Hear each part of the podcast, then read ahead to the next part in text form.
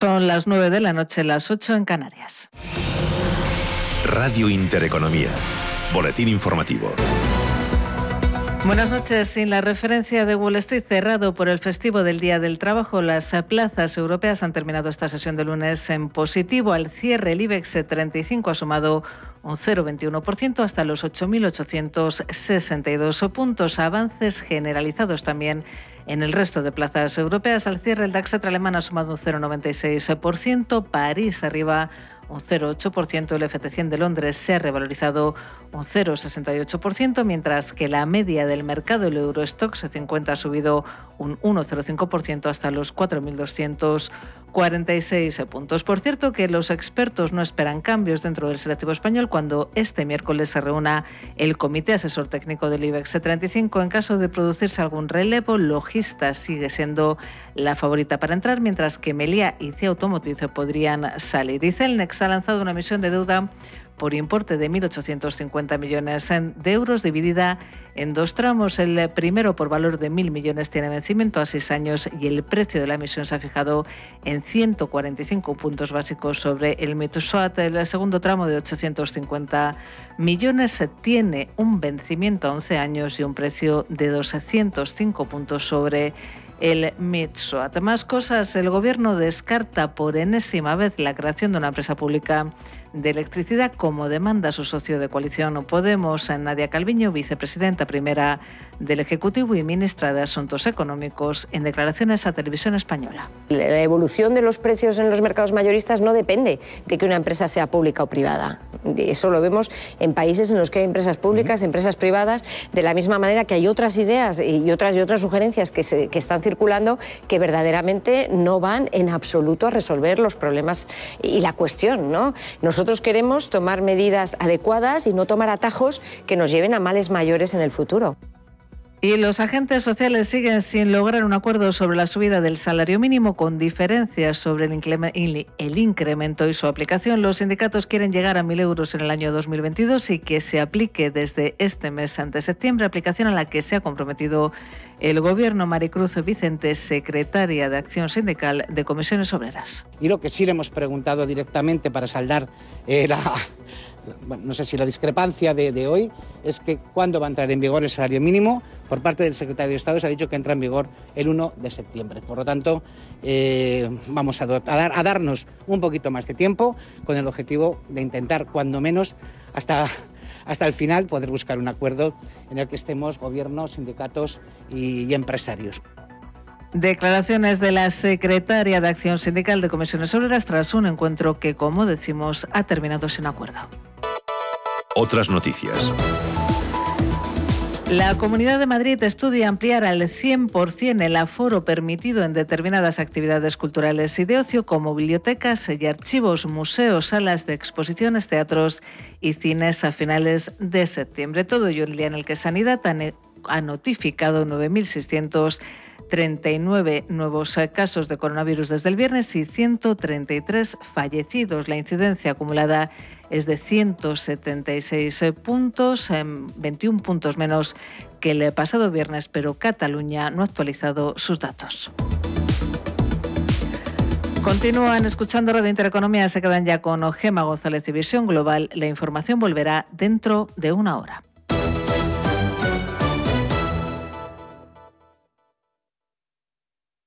La información tiene muchos puntos de vista, pero el tuyo lo tenemos los viernes por la noche en Informe Chorbinson, con Javier Chorbinson, en Radio Intereconomía. ¿Qué te parecería tener un descuento de 10 euros en la factura de la luz desde ahora hasta 2022? En Yoigo han tenido una idea brillante. Si te pasas a EnergyGo antes del 15 de septiembre, tendrás energía 100% verde a precio de amigo y además un, un, descuento de 10 euros en tus primeras 5 facturas de la luz. Son 50 euros de descuento en total que no vienen nada mal justo ahora que con la luz se agradece que nos echen un cable. Deslumbrante, ¿eh?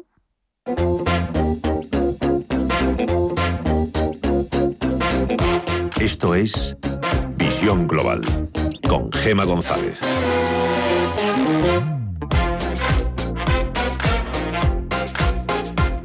Pasan cinco minutos de las nueve de la noche, una hora menos en la comunidad canaria. Esto es Visión Global, esto es Radio Intereconomía.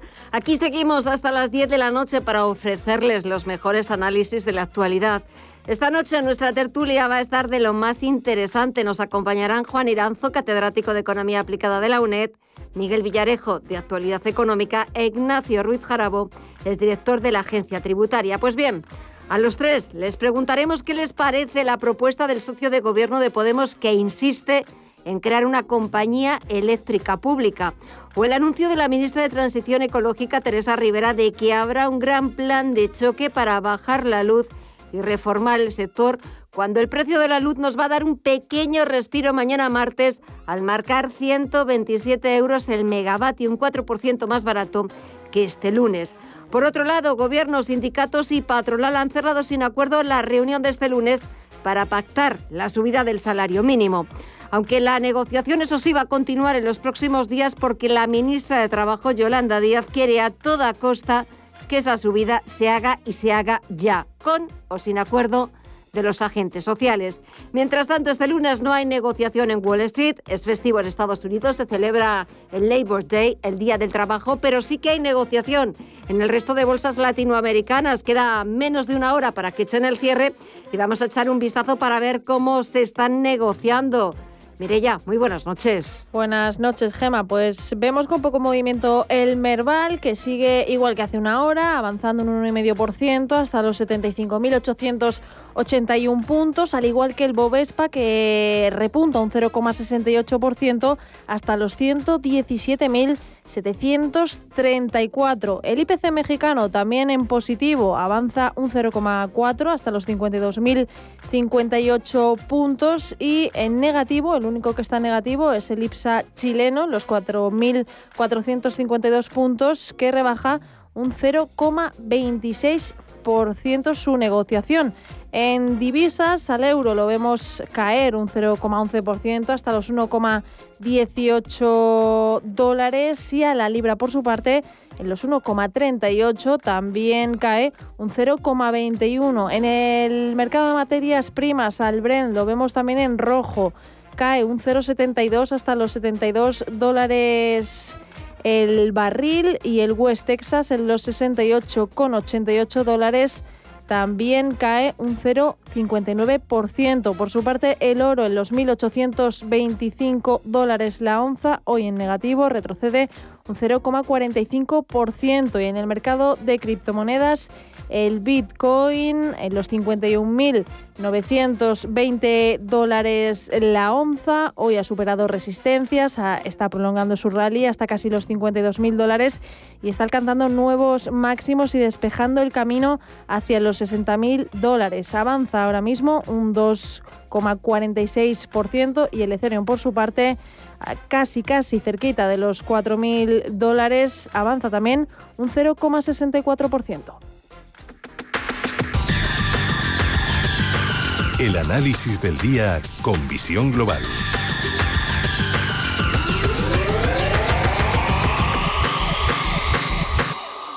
Buscamos el siguiente análisis. Saludamos a Ricardo González, es gestor de GPM y autor del libro El Código de Wall Street. Ricardo, muy buenas noches.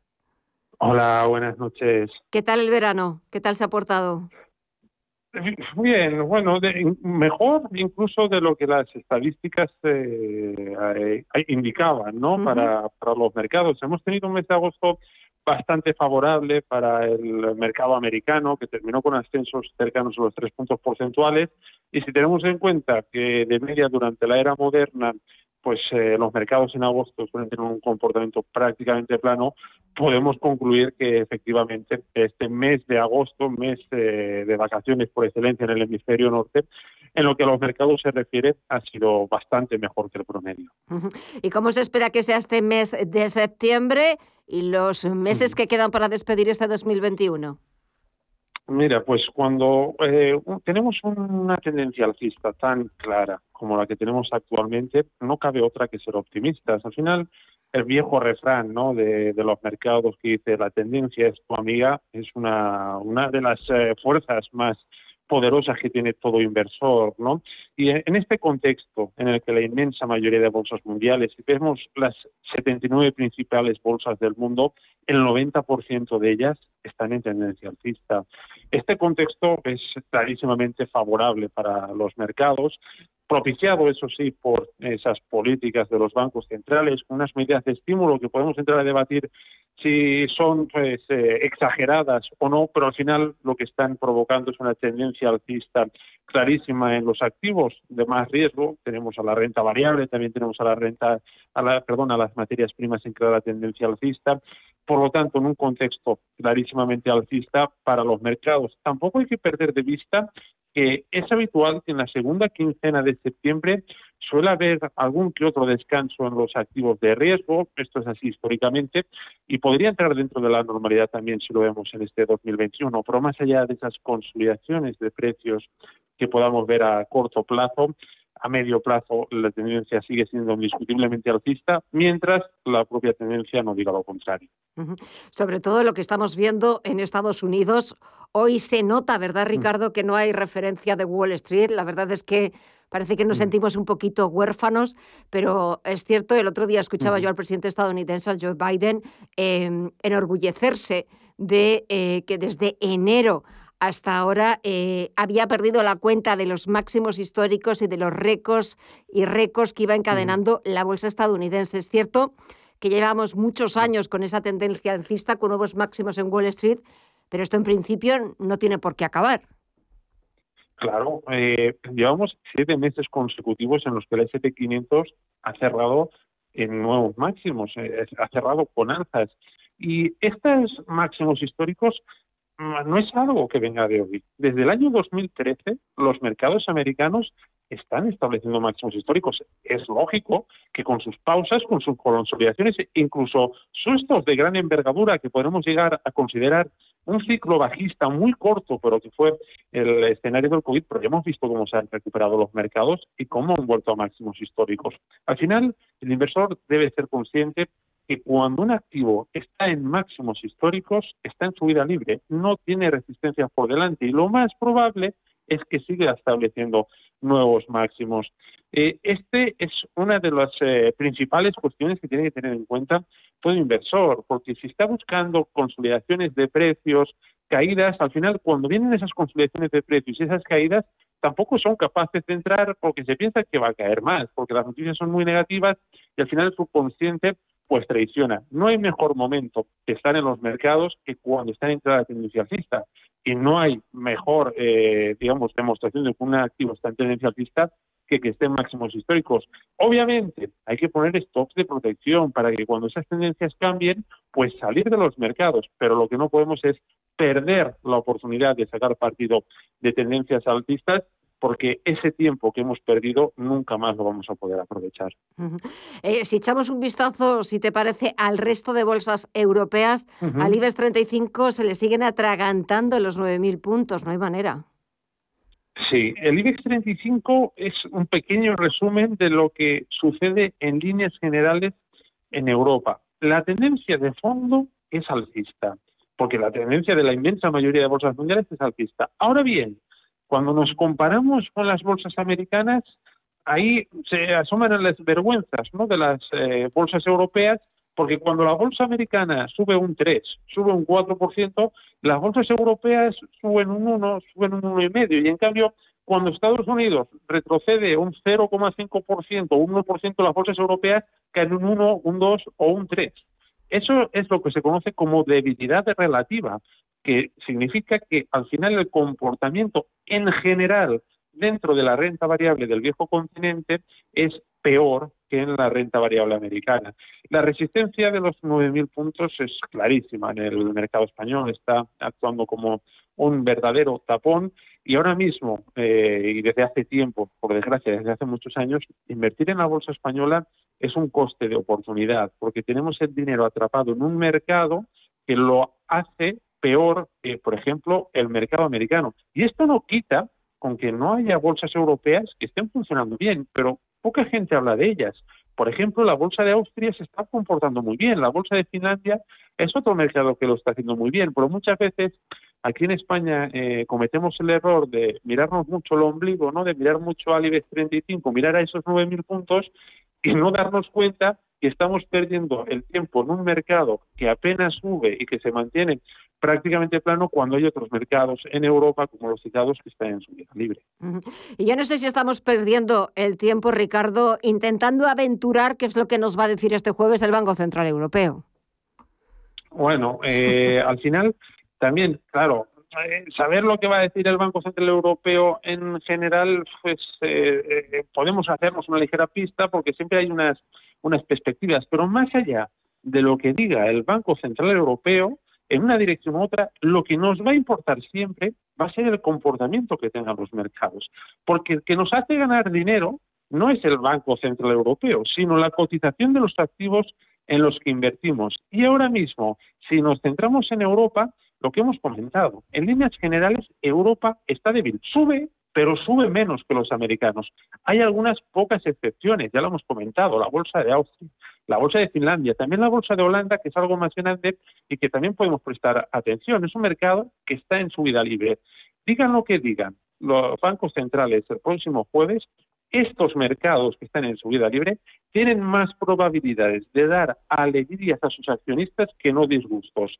Y, en cambio, mercados más débiles, como por ejemplo el mercado español, pues probablemente se beneficie ¿no? de esa tendencia alcista que tenemos a nivel global, pero sigue suponiendo un lastre ese peor comportamiento relativo al que ya hemos hecho referencia. Así que, evidentemente, la atención mediática está centrada en lo que diga el Banco Central Europeo y cualquier otro banco central.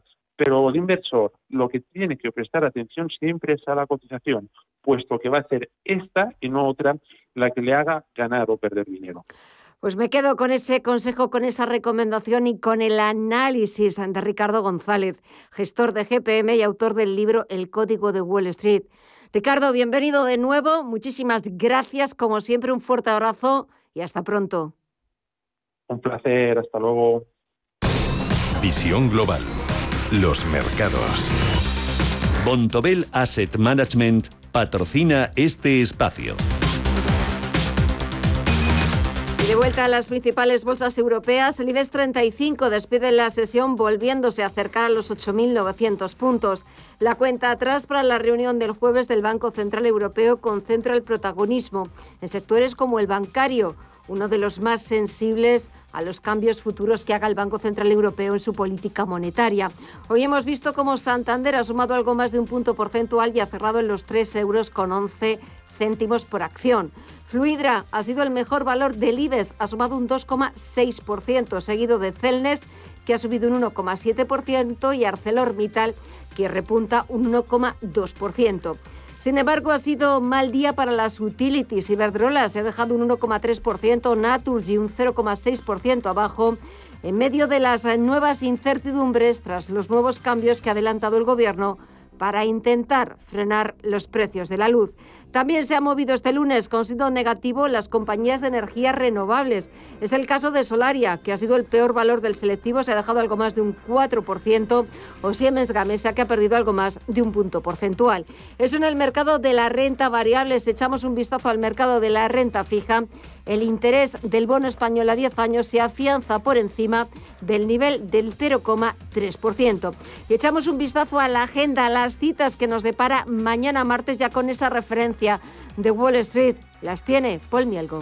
Mañana martes 7 de septiembre vuelve la actividad a Wall Street tras el largo fin de semana. En cuanto a datos macro, destacan las cifras de empleo y de PIB de la zona euro del segundo trimestre.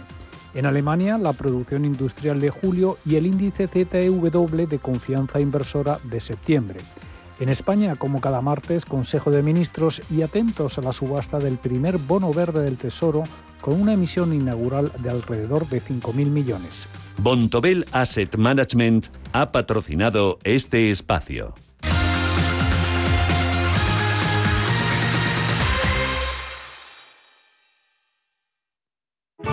Bontobel Asset Management. Calidad suiza con el objetivo de obtener rendimientos superiores a largo plazo. En Bontobel Asset Management siempre estamos a la vanguardia de las inversiones activas en bonos y acciones. Para más información, entre en nuestra página web bontobel.com barra am. Bontobel Asset Management, su especialista global en fondos de inversión.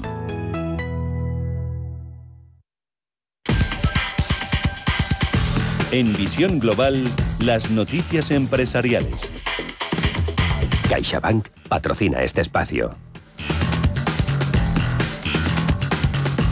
El ERE de Sabadell eleva el ajuste en la gran banca a 17.000 empleos en el último año. Los motivos esgrimidos por el banco para llevar a cabo un recorte de 1.900 puestos de trabajo se sustentan en la búsqueda de una mayor rentabilidad en un entorno de bajos tipos de interés y con una creciente presión en los márgenes. Se trata, no obstante, de una situación que está viviendo todo el sector bancario, que ya ha realizado varias reestructuraciones sobre sus plantillas y sus redes de oficinas para reducir costes. Ecentis comienza a despegar fibra óptica en Alemania de la mano de Telefónica. El despliegue comenzó a principios de junio en la localidad de Sexau con más de 1.500 unidades inmobiliarias. Gottenheim es una es la segunda población de tamaño similar donde ha empezado a trabajar este mes de agosto y en septiembre Centis comenzará a desplegar la tercera población. El contrato tiene una duración de dos años ampliables con unos ingresos estimados de más de 50 millones de euros. La aceleradora de empresas promovida por Juan Roig impulsa 100 startups más que ya facturan 90 millones. Y que destacan por su apuesta por la digitalización e innovación en sectores como la salud, la restauración, la industria, el deporte, el inmobiliario, el marketing, la movilidad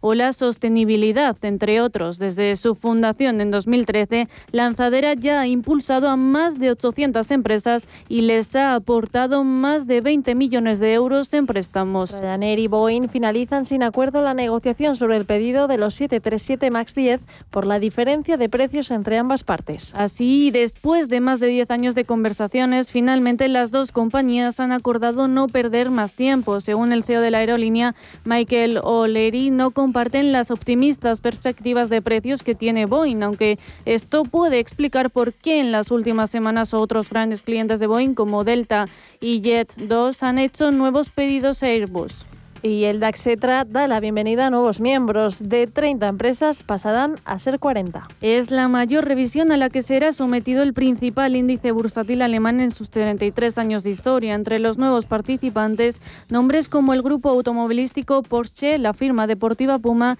el fabricante de aviones Airbus, la minorista de moda online Zalando o Siemens, entre otros. Los cambios entrarán en vigor el próximo lunes 20 de septiembre. CaixaBank ha patrocinado este espacio.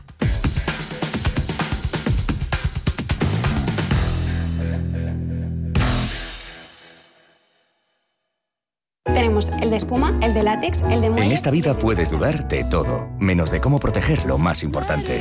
CaixaBank presenta MyBox. Elige el seguro que necesites y págalo cómodamente mes a mes sin subidas durante los tres primeros años. Cuando estás seguro, duermes tranquilo. Infórmate en caixabank.es. CaixaBank. Escuchar, hablar, hacer.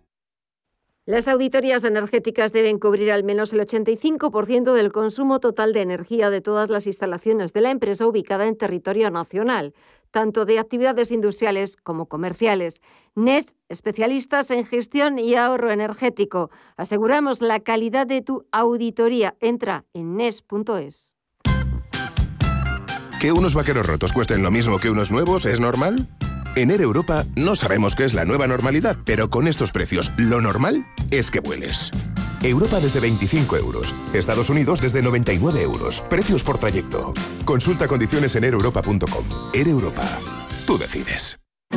Ahora, con las ofertas de Hipercor y Supermercado El Corte Inglés, la vuelta a casa es mucho más fácil. Con un 50 o 70% de descuento en la segunda unidad, un 3x2 en una gran selección de productos y las mejores ofertas. Como el salmón noruego por medios o enteros a solo 8,99 euros el kilo. La vuelta a casa más fácil está en Hipercor y Supermercado El Corte Inglés. Precios válidos en Península y Baleares. Estamos en constante cambio. El mundo cambia, cambia nuestro entorno. Cambios que nos hacen reflexionar, cambios que nos hacen apostar por fórmulas diferentes. En la radio apostamos por el sector inmobiliario. Súmate al cambio con IDE Inmobiliario. Cada jueves de 11 a 12 de la mañana con Elena Fraile en Radio Intereconomía. Nos sumamos al cambio.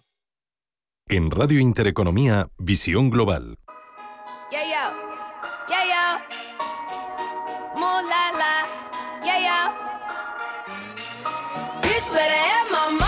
Compartir pisos se ha considerado una alternativa perfecta para aquellos jóvenes que quieren hacer sus pinitos en desprenderse del hogar familiar, pero esa ansiada libertad no la vamos a pensar porque en 2021 compartir una vivienda en Madrid cuesta un 18% más cara que hace cinco años. Y es que hay muchas viviendas, pero pocos son los jóvenes que pueden hacer frente a los gastos que supone. Según el estudio de viviendas compartidas en España en 2021 del índice inmobiliario Fotocasa, alquilar una habitación cuesta de media 371 euros al mes, un 6% más respecto a hace un año. Entre las comunidades autónomas que encabezan la lista de mayores aumentos se encuentran Canarias con un 28% por encima de la media, Cataluña y la Comunidad Valenciana. Eso si hablamos del precio de la habitación más cara. La cosa cambia porque Cataluña vuelve a llevarse la palma. Y no solo en eso, porque Barcelona se considera la ciudad más cara para compartir una vivienda con un gasto de 418 euros al mes, a pesar de que el precio ha caído un 2,8% respecto a hace un año. Sin embargo, el barrio más caro para vivir se encuentra en Madrid y nos estamos refiriendo al clásico Chamberí. Atraídos quizá por vivir en el corazón de Madrid, hay quienes todavía están dispuestos a pagar 443 euros al mes con un incremento del 11% respecto a hace cinco años. Otros son más listos y se deciden por Villaverde por tan solo 291 euros. Euro arriba, euro abajo, los jóvenes de 18 a 35 años y desgraciadamente cada vez menos jóvenes se tienen que conformar con compartir una vivienda, alquilar una habitación o vete tú a saber qué, porque lo cierto es que la situación del mercado inmobiliario para muchos es cuando menos compleja, demasiado compleja. Juzguen ustedes mismos.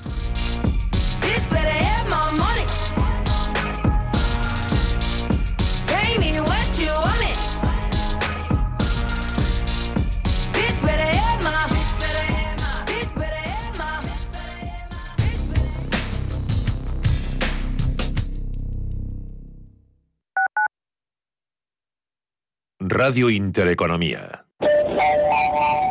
Próxima parada, el transporte público. Correspondencias con tu serie favorita, chatear con tu pareja. Tu nueva foto de perfil, repasar el examen o leer el libro que te gusta. Y todo cuidando del medio ambiente y evitando los atascos. ¿Y si nos bajamos antes y caminamos? Mejoramos nuestra salud. Vuelve al transporte público. Muévete en menos tiempo, con menos dinero y cuidando del medio ambiente. Comunidad de Madrid.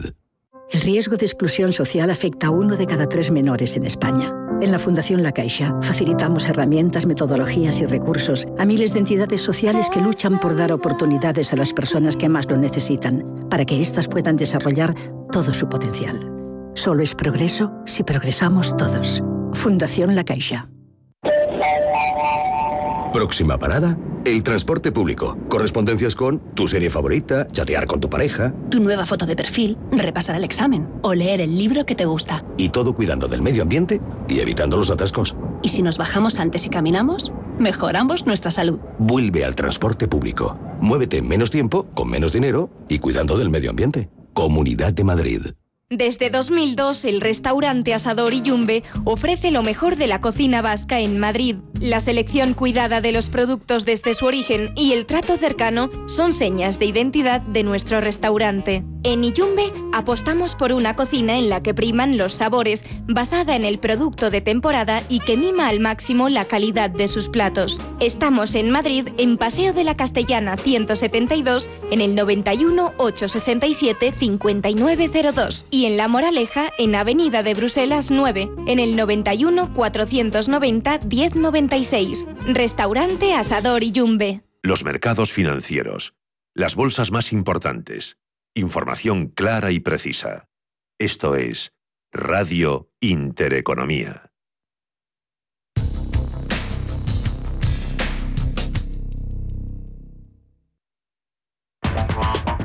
En Visión Global, la tertulia de los negocios.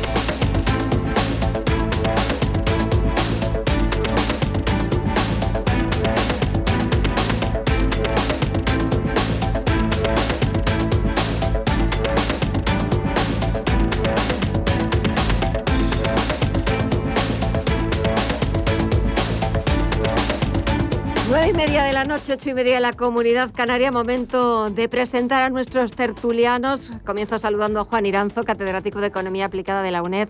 Juan, muy buenas noches. Buenas noches, Gemma. Buenas noches, Miguel, y a todos los oyentes. ¿Qué tal estás? ¿Todo bien? Muy bien. Eh, hombre, eh, todo bien a título personal. Pues enormemente preocupado por la inflación, enormemente preocupado por las tarifas eléctricas, enormemente preocupado por el empleo. Por tanto, a título personal, bien. Lo demás, ahora lo comentamos. Lo demás ahora lo comentamos, pero bueno, lo importante es desde el punto de vista personal estar bien para ir afrontando todo eso que has comentado y más. Miguel Villarejo, de Actualidad Económica, muy buenas noches a ti también. Hola, muy buenas noches, Juan. Muy buenas noches, Gemma. Yo estoy bien, estoy bien, estoy en bien, bien, optimista, optimista. Relativamente. permíteme que le felicite y que recomiendo a todos los oyentes que lean el magnífico trabajo que tiene en la Comunidad Económica sobre la inflación, gatito o, tigre de bengala. Por supuesto. Exacto, exacto. Muchas gracias, muchas gracias, Juan, que es parte de, Realmente yo lo único que hago, soy un amanuense y reflejo las opiniones de la gente que sabe como Juan y, efectivamente. Lo que pasa es que no me preocupo tanto como él, es un hombre, pero eso es porque es buena persona, Juan, eso es porque es buena persona, yo soy muy malo. Bueno, no, no, eso, lo, eso lo dudo. Dejadme que también salude y dé la bienvenida a Ignacio Ruiz Jarabo, es director de la Agencia Tributaria. Ignacio, muy buenas noches. Muy buenas noches, Gemma. Y Miguel, eh, ¿con quién estás bien? ¿Comparado con quién estás bien? es que comparado con Juan, claro, porque a Juan, según nos ha contado, él está bien, pero le duele a España. Igual que Arturo ser a Juan le duele España. bueno, el otro día tuve bueno, de vuelta, de vuelta al cole, de vuelta al cole, no, que Gema, que de vuelta al cole y a tus órdenes. ¿eh? Muchísimas gracias. Eh, yo también me pongo a vuestras órdenes para lo que necesitéis, ya lo sabéis. Esto, esto es mutuo, esto es recíproco. Y sobre todo el otro día, el miércoles pasado, cuando iniciamos eh, Visión Global, pues pregunté a Juan y a Miguel qué tal el verano, qué tal las vacaciones. Ignacio, pues también te lo pregunto a ti, ¿qué tal se ha portado? Bien, muy tranquilo y trabajando en la jardinería, que es mi Ay, Qué bonito, oh, qué bonito.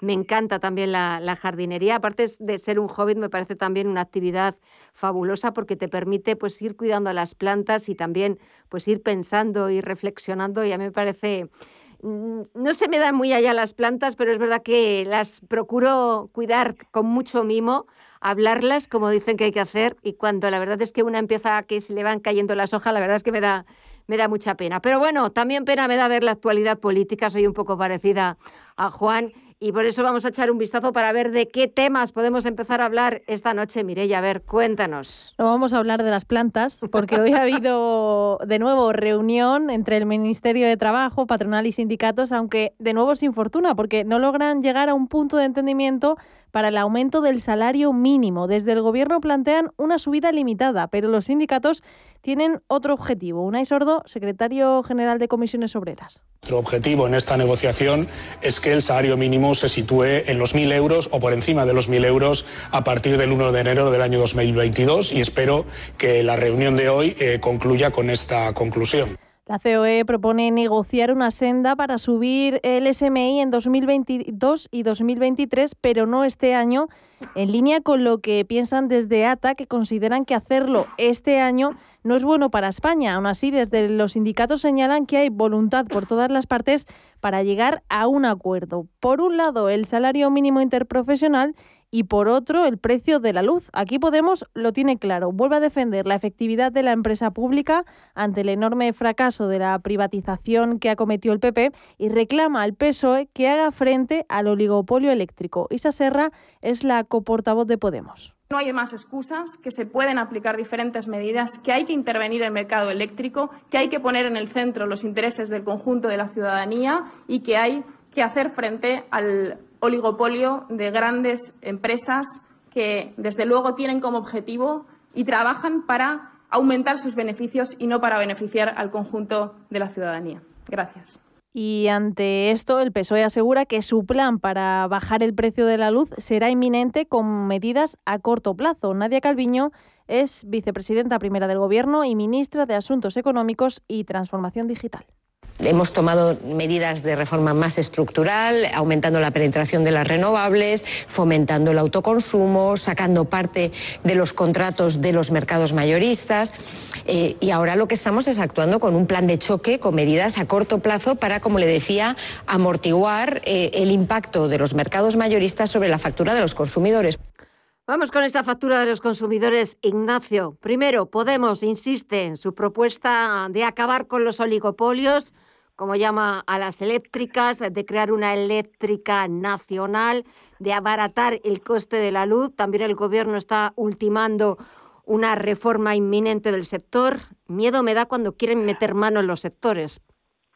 En esto de la energía, yo cuando escucho a Podemos me da calambre. La verdad que me da calambre, ¿eh? nunca mejor dicho. Vamos a ver, la, estupidez de la empresa pública no se sostiene. Bueno, primero mienten respecto al fracaso de la privatización de Endesa. ¿eh? Mienten como bellacos, es decir, eh, se consiguieron todos los objetivos que se pretendían, se mantuvo el empleo, es más, creció. Eh, se mantuvo eh, producción, es más, creció y, por tanto, los objetivos que se buscaban con la privatización se mantuvieron, se eh, consiguieron y se mantuvieron, además de permitir reducir deuda pública española y, por tanto, déficit futuro, ¿no? Y hay carga financiera de la misma, ¿no? pero luego cuando dicen que todo se arreglaría con una empresa pública, bueno, el ejemplo y ponen como ejemplo Italia, ¿no? Italia tiene una empresa pública y los italianos están pagando prácticamente el mismo coste de la luz que los españoles. Los franceses pagan mucho menos, sí, pero no por tener Electricité de France, sino porque el 70% de la producción que generan que se genera en Francia proviene de centrales nucleares. Esto lo conoce muy bien Juan Iranzo, ¿no? Y, y gracias a eso tienen una energía mucho más barata que España, que desde el parón nuclear nuclear no gracias que decretó Felipe González, nos hemos ahorcado en materia de independencia energética. ¿no? Y, y, respecto a la empresa pública, por acabar con este tema, yo he sido consejero de ocho o nueve empresas públicas y como, sé cómo funcionan y sé finalmente a dónde llegan, pues creo que sería un paso atrás en la modernización de la economía española. Pero es que tenemos todos los españoles en la retina lo que ha ocurrido con la banca pública y más recientemente con las cajas de ahorro. ¿no? Eh, mira, las empresas públicas no ayudarían en nada a abaratar el coste de energía, eso sí, permitirían que efectivamente hubiera más empleos públicos, más directivos públicos, amigos de los gobernantes, etcétera. Y luego respecto al gobierno, pues eh, menos mal que parece que no va a, ceder ante esta mm, estupidez de la empresa pública que quiere crear Podemos, ¿no? Pero la verdad es que el, recorrido que llevan en, esta materia es también deja mucho que desear, ¿no? Empezamos por las mentiras de la ministra Montero, que nos dijo que Bruselas le, le prohibía bajar el IVA, eh, cosa que le desmintió la propia Unión Europea, fue desmentido, y entonces ya ante ese desmentido tuvo que bajar el IVA, pero lo hizo de forma parcial, al tipo reducido en vez de al reducido, de forma transitoria y además solamente a una parte de los consumidores. ¿no? Mira, que bajen definitivamente al 4% el hiperreducido a todo el mundo y definitivamente, de forma transitoria, que eliminen el impuesto especial sobre la electricidad y que reduzcan otros eh, elementos que incorporan en una factura más coste para el consumidor. Y la verdad es que no se entiende que después del todo el tiempo transcurrido creen una comisión ahora intergubernamental que se autoconcede un plazo de seis meses. Bueno, pues mira, eso está bien. Las calendas griegas nos llegarán algún día, ¿no? En fin, suspenso absoluto a Podemos y suspenso claro al gobierno. A ver, Juan. Bueno, Podemos evidentemente pone manifiesto que no sabe nada de economía y que todas sus propuestas generan justo el efecto contrario al buscado. Esa supuesta empresa pública lo único que querría es aumentar el déficit público, eh, la deuda pública y la ineficiencia del sistema. Eh, lo ha explicado perfectamente Nacho. Yo creo que aquí lo que hay es que buscar soluciones y, no soluciones ambiguas como ampliar las subastas renovables, como decía la ministra Calviño, eh, como se hablaba también del autoconsumo, autoproducción, etcétera. No, no, eso también. Pero hay que tomar medidas muy a corto plazo. Y la primera como muy bien ha dicho eh, Nacho, es que para mí eh, Ignacio Rujarabo es Nacho, eh, como le llamamos en colegio, es precisamente bajar los impuestos. El 56% de la tarifa eléctrica en España son impuestos, recargos y tasas. También hay que eliminar los, eh, los recargos, por ejemplo, eh, el déficit de tarifas, etcétera, que si se quiere seguir pagando, que vaya a los presupuestos generales del Estado directamente, pero no a la tarifa, que genera enormes perversiones desde el punto de vista de la competitividad y del bolsillo de los consumidores. Luego, por otro lado, ¿qué hay que hacer? Cambiar el sistema de fijación de precios. Y en ese sentido, es verdad que a lo mejor eh, se fijan a medio y largo plazo en, en, lugar de diariamente, o como se hace en otros países ya en mercados futuros. Pero yo sí que creo que esa subasta debía ser competitiva de verdad y no que el precio lo, eh, lo marcara el marginal. Es decir, que la energía nuclear fuera al, precio que se oferta, que la hidráulica al precio que se oferta, que las renovables al precio que se oferta y luego se calculará un, precio medio ponderado. Eh, luego, por otro lado, lo que hay es que eh, renovar inmediatamente la vida útil de las centrales nucleares hay que prolongarlo porque hay que tener en cuenta que del orden del 75% del coste del kilovatio hora de origen nuclear es precisamente la repercusión de la inversión. Como esta está más que amortizada, con eh, bajísimas inversiones podríamos tener energía durante 20, 30 años prácticamente gratis. Y luego, por otro lado, hay que tener en cuenta que para que las renovables de verdad sean eficientes, hay que vincularlas al desarrollo del hidrógeno para poder almacenar el viento eh, cuando sopla, que, eh, que, sopla de madrugada y que es cuando menos se demanda. Por tanto, una revolución a, a, corto, medio y largo plazo que se puede hacer, pero evidentemente lo que ha propuesto el gobierno no va, en esa dirección y desde luego lo de Podemos pues es habrá calorante. A ver, Miguel, venga, para terminar de este tema de la luz que nos va a dar calambre, como decía eh, Nacho. Sí, no, yo, yo pienso todas, todas estas cosas que dice Isa Serra, intervenir el mercado, el oligopolio, solo piensan en los beneficios, pues en fin, sí, las empresas solo piensan en los beneficios porque los beneficios es la manera de saber si lo están haciendo bien o mal y no, no tienen no tienen otro modo lo que pasa que como dice Juan pues eh, efectivamente no saben no, no saben mucho de economía. Con respecto a intervenir en el mercado pues no no tiene ningún sentido. Vamos a ver si tú pones una empresa pública efectivamente dices bueno pues ahora voy a regalar la luz eso es lo que hacen en la República Dominicana. Y, y cuál es el problema en la República Dominicana que no quieren no no hay nadie no hay ninguna empresa eléctrica que quiera ir allí a producir electricidad y, tienen cortes y tienen apagones y tienen infinidad de, problemas y las empresas españolas que se fueron allí, que creo que eran Iberdrola y Endesa, eh, están locas por, por, por, salir y por, y por no volver y no la deja el Estado. Entonces sí, con a base de, coerción del Estado tú puedes conseguir que haya luz al principio, pero al cabo de unos años sencillamente nadie va a estar dispuesto a producir a pérdida porque las cosas cuestan un dinero y alguien las tiene que pagar y si no las paga el, el usuario pues las tendrá que pagar el Estado y al final acabaremos pagando lo mismo, lo que pasa es que será vía impuestos en lugar de vía recibo. Lo que se ve cuando se miran los datos en, en los mercados en el mercado mayorista es que la luz ha subido lo mismo en absolutamente todos los países. Es decir, los que tienen empresas públicas, empresas eh, privadas, les ha subido la luz exactamente lo mismo el, precio mayorista. ¿Por qué? Pues un 20% se explica por, por la subida de los derechos de emisión y en torno a la mitad por el precio del gas. Entonces, el precio del gas va a seguir eh, por encima, los futuros dicen que va a seguir por encima de los 90 dólares todo el año que viene, entonces difícilmente, mientras esté el gas a 90 por encima de los 90 dólares, difícilmente va a pagar la luz. Aquí en España tenemos un problema adicional y es la justamente no la falta de inter, no no el, exceso de mercado, sino el exceso de intervención y lo, lo que está haciendo que los precios suban temporalmente más que en el resto de Europa es la tarifa regulada del gobierno, está la tarifa de precios voluntarios para el pequeño consumidor, ¿no? El PVPC. ¿Qué es lo que pasa con esta tarifa? Pues pasa lo mismo que tú puedes mm, contratar esa tarifa, que es la que ofrece el gobierno, o puedes ir al mercado libre y contratar la que te ofrecen las eléctricas. Las eléctricas que te ofrecen, pues pagar una cuota. Es como tener una hipoteca a precio fijo o a precio variable. El precio variable en promedio y a la larga es más barato. Pero ¿cuál es el problema? Que te lo revisan continuamente, con lo cual las subidas las reciben instantáneamente todos los que están en la tarifa regulada, mientras que los que están en el mercado libre, pues ya se la subirá en, cuando venza su contrato o en diciembre o cuando tengan la revisión.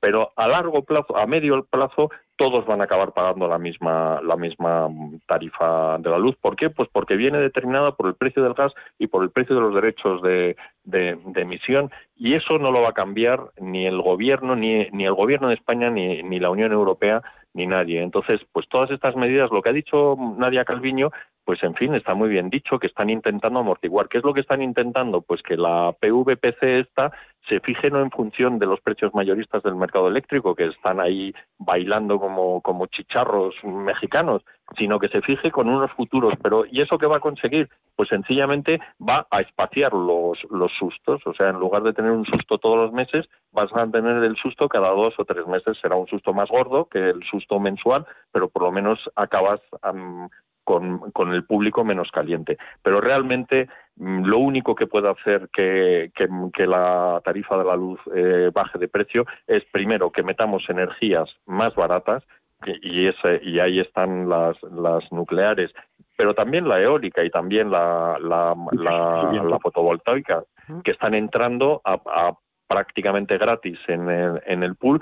Si toda la demanda se cubriera con esta, se cubriera con estas mm, fuentes, la, luz esto sería mucho más barata. Y eso es un tema que, que, va a llevar mucho tiempo, va a llevar mucho tiempo. No podemos empezar a, y además no es sencillo porque las fuentes más baratas o las renovables son intermitentes y necesitas tener una de backup y ese backup mm, normalmente es el ciclo combinado que es el gas y, es lo caro. Con, con todo esto que quiero decir, pues que sencillamente mm, vamos a tener precios de la luz altos en la medida en que el gas siga alto y el gas va a seguir alto en la medida en que haya recuperación.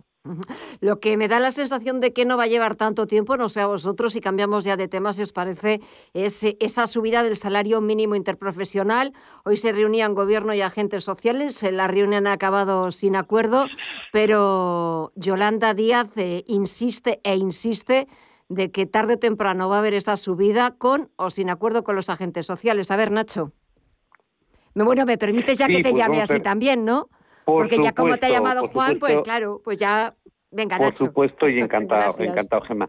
Pues vamos a ver, eh, el, el, éxito de la anterior subida del salario mínimo que, que, decretó finalmente Yolanda Díaz fue haberla conseguido con el acuerdo entre los agentes sociales. ¿no? Si esta vez lo hace sin acuerdo, será malo desde el punto de vista de lo que es eh, el clima de diálogo social. Pero además, si lo hace por ceder a las presiones ya no de solamente de Podemos, sino también de los sindicatos, por lo que acabamos de escuchar, es decir, si lo suben a mil euros o más, pues estaría cometiendo un segundo error. El primero, hacerlo sin acuerdo y el segundo, hacer ese subidón. ¿Por qué es un subidón?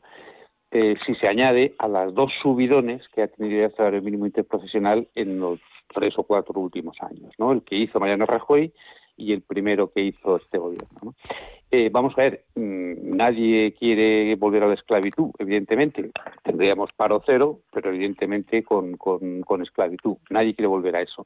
Pero que las subidas del salario mínimo interprofesional, cuando son desmedidas o no controladas o no adecuadas, tienen un efecto nocivo sobre el empleo, hombre, lo ha dicho y de forma muy justificada y muy bien documentada, el Banco de España, ¿no?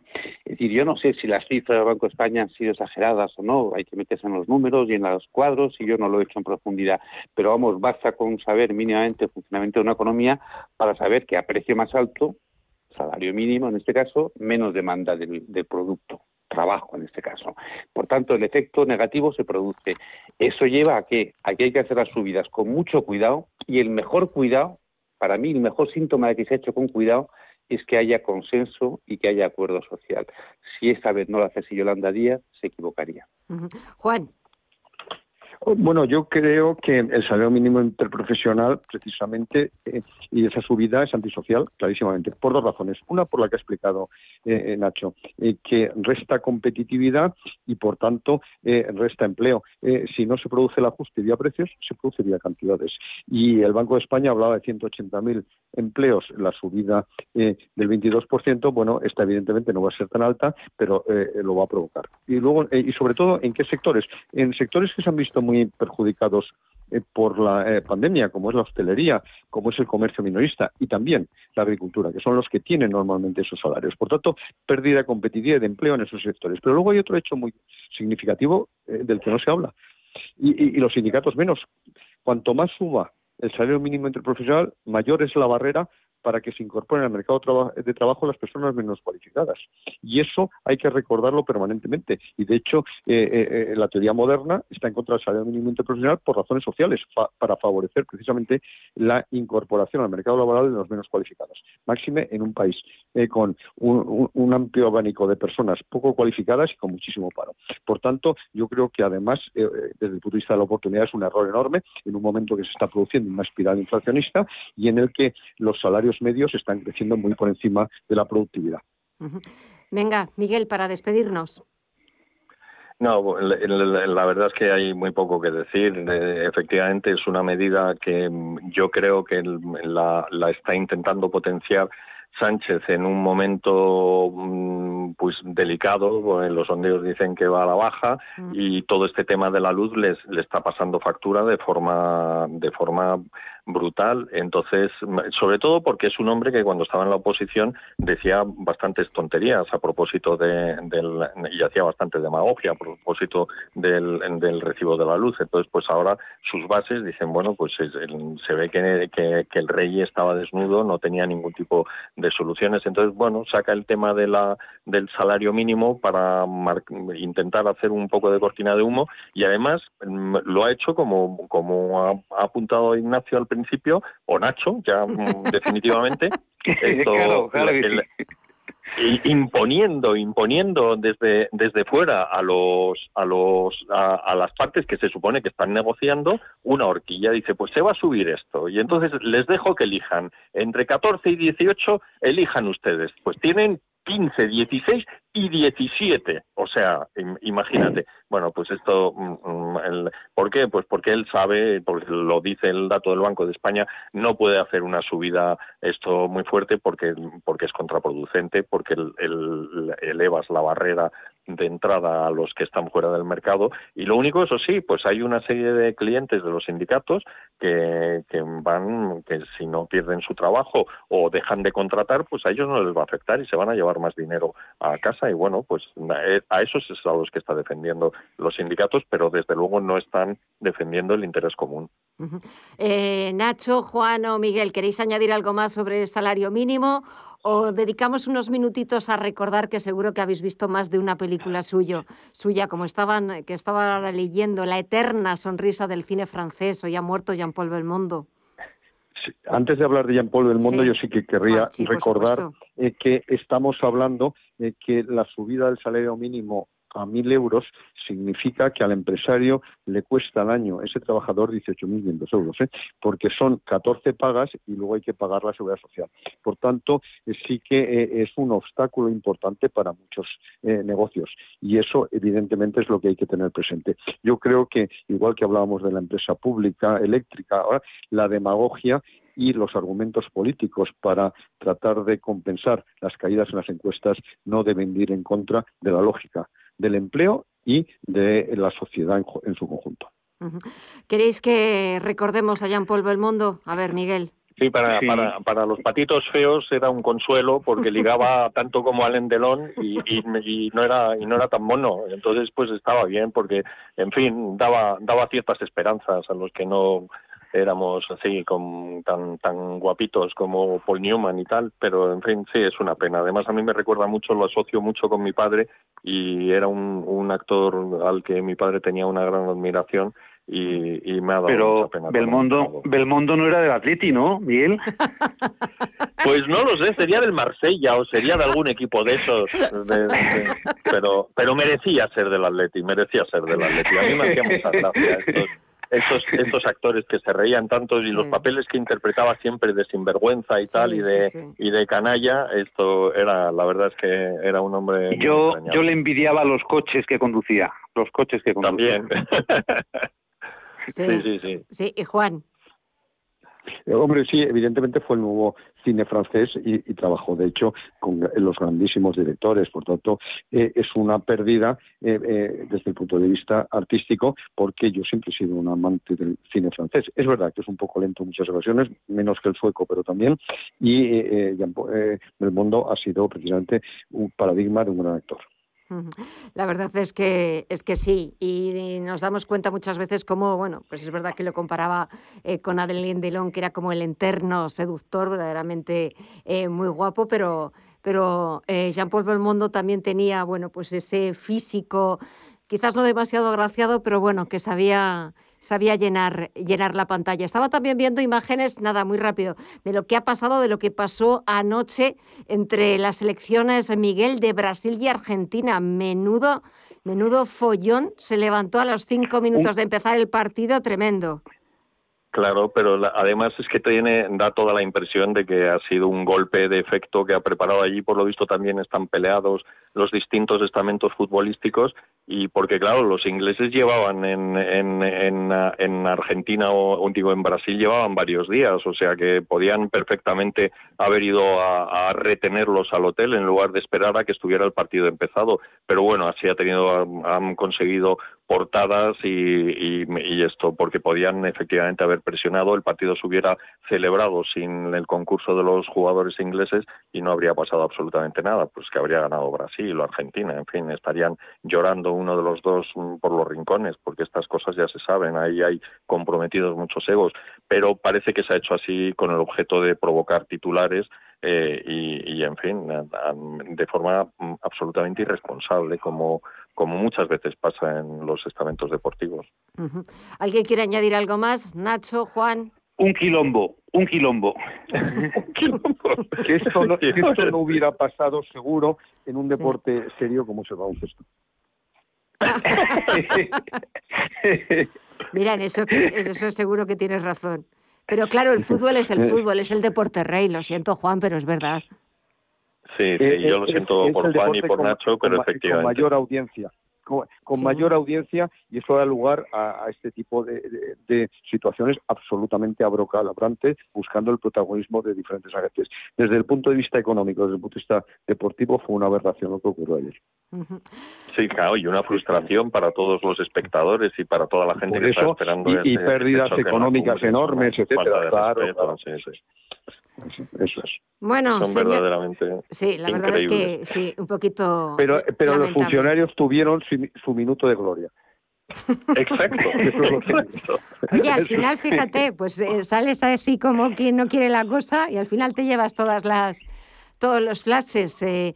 Por cierto, os cuento nada, una breve anécdota de, de ayer eh, domingo, eh, que estaba bueno, pues dando un paseo por el barrio de las Salesas, enfrente de la iglesia de Santa Bárbara, ya que no sabéis a quién tenía enfrente y con quién me encontré. Con Sebastián Piñera, el presidente de Chile que se cruzó de acera y me saludó, bueno, me saludó, que se acercó a un grupito que estábamos, pues bueno, dando un paseo por la zona y, y la verdad es que muy agradable, iba, bueno, pues vestido de forma casual y bueno, pues eh, estaba, recordaba que estaba de visita, de visita oficial aquí en España. Y claro, las personas con las que iba se quedaron totalmente eh, anonadadas de que fuera capaz de reconocer a un presidente latinoamericano y encima con mascarilla.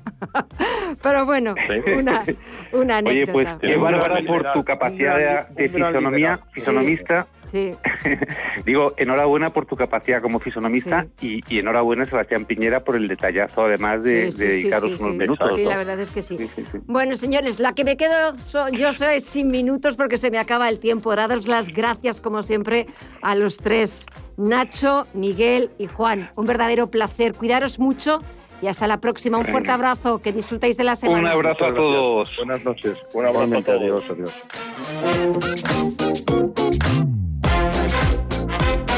Y así nos despedimos este lunes 6 de septiembre. Gracias por seguirnos. Mañana volvemos. No se olviden a partir de las 8 de la tarde, de 8 a 10.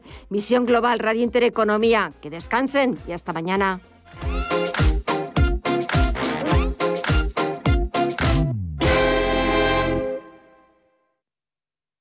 Seas como seas, hay un extra tiernos para ti.